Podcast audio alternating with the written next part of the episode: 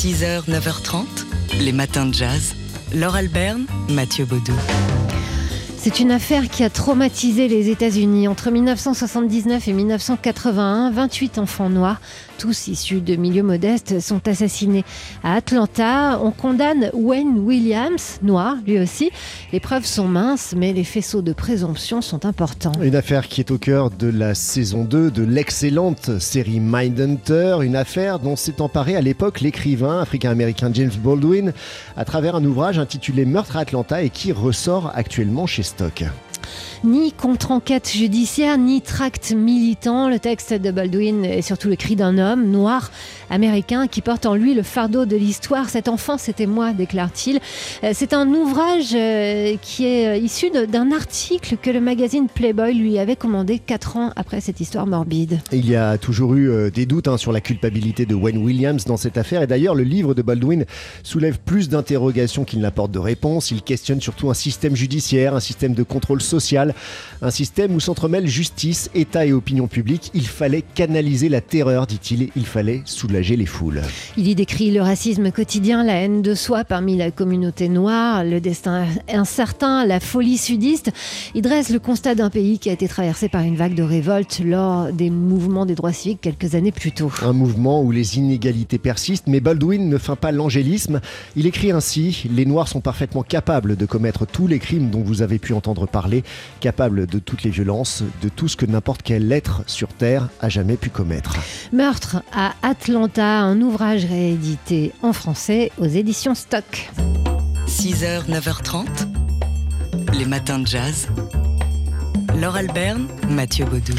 Alors si vous, ouvrez Libération aujourd'hui, vous allez tomber sur ce qui ressemble à une bonne nouvelle. Le streaming et le vinyle redonnent des couleurs au marché du disque. Ouais, la progression du chiffre d'affaires de la musique enregistrée a bondi de 5,4% l'année dernière, 772 millions de recettes. Euh, ce marché longtemps moribond a de nouveau été tiré par le streaming, 59% des ventes, alors que les supports physiques reculent de nouveau de 10%, nous dit cet article de Libération.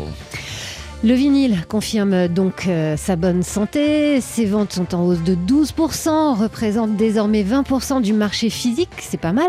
Mais voilà, on apprend aussi en lisant The Guardian, repris euh, en France par Courrier International, que l'industrie du vinyle n'est pas une industrie très propre. une industrie qui pollue même euh, beaucoup. La technologie pour presser un disque n'a pas évolué. Hein. Elle consiste toujours à aplatir des galets à partir de granules de plastique qu'on a d'abord fait fondre avec du polychlorure de vinyle, du PVC, de la résine brute, des produits chimiques et des additifs, avec à certains endroits, en Thaïlande par exemple, euh, des conditions environnementales catastrophiques et des rejets de produits chimiques dans des rivières. Alors quoi, si on veut être écolo, est-ce que le streaming est une meilleure solution? Eh bien pas forcément, justement, il n'y a pas de solution miracle, puisque le numérique repose aussi sur des infrastructures extrêmement polluantes, outre ce qu'il faut comme matière première pour fabriquer les supports comme les smartphones et les ordinateurs.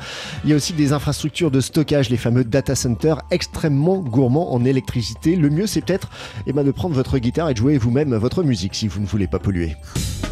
As time goes by.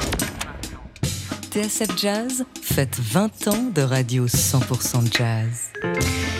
Et à cette occasion, comme tous les mercredis matins, se plonge dans ses archives. Aujourd'hui, on, est, euh, on a ouvert le tiroir 2013 avec Michel Legrand. Michel Legrand qui est à l'honneur, euh, puisque avant-hier, on, célébrait euh, la date de son anniversaire, le 24 février. Un an après sa disparition, on se replonge, oui, donc dans nos archives de 2013 où on recevait Michel Legrand pour la sortie de son autobiographie Rien n'est grave dans les aigus. Il y parlait de l'importance qu'avait eu la pianiste et chanteuse Blossom Deary pour sa carrière. Blossom Deary, qui était la première à exporter l'une de ses compositions aux États-Unis. C'est drôle parce que j'avais écrit, moi, à la fin des années, ou début des années 50, j'avais écrit un thème comme ça. Un petit thème que j'avais écrit un soir chez Eddie Barclay quand on bouffait bien. Et Blossom était là. Et Blossom était une chanteuse de jazz, une pianiste, une, une fille formidable.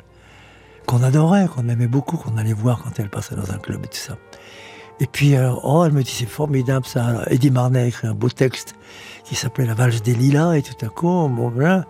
Et euh, Blossom part aux États-Unis euh, avec, avec ce thème dans, dans sa sacoche. Et elle rencontre là-bas un grand copain à elle qui était Johnny Mercer. Johnny Mercer a été un des plus extraordinaires paroliers américains. Et alors elle lui dit Tiens, il y a un imbécile de français qui a fait ça, écoute, je trouve que c'est pas mal, qu'est-ce que t'en penses? Et alors Johnny dit Oh, c'est bien, et il écrit un texte magnifique qui s'appelle Once Upon a Summertime. Ce qui est, ce qui est très, très, très, très beau, très, très beau texte. Et alors, grâce à ça, Andy Williams l'a immédiatement chanté avec Quincy qui l'a arrangé. Avait, il y avait 3, 4, 5, 6, 8 disques. Et la, et la chose est partie comme ça grâce à Blossom qui a, sorti, qui a, sorti de son chapeau comme, comme, comme, comme, comme un précipitateur la, la petite chanson que j'avais écrite à Paris il y a quelque temps. Et cette petite chanson, la voici tout de suite.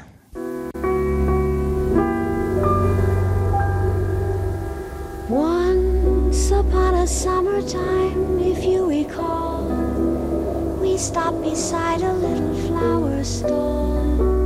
A bunch of bright forget me nots was all let you buy me. Once upon a summertime, just like today, we laughed the happy afternoon away and stole a kiss in every street cafe.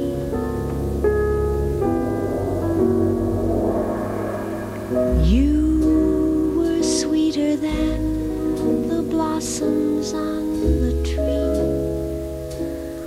was as proud as any girl could be, as if the mayor had offered me the key to Paris. Now another winter time has come and gone. The pigeons feeding in the square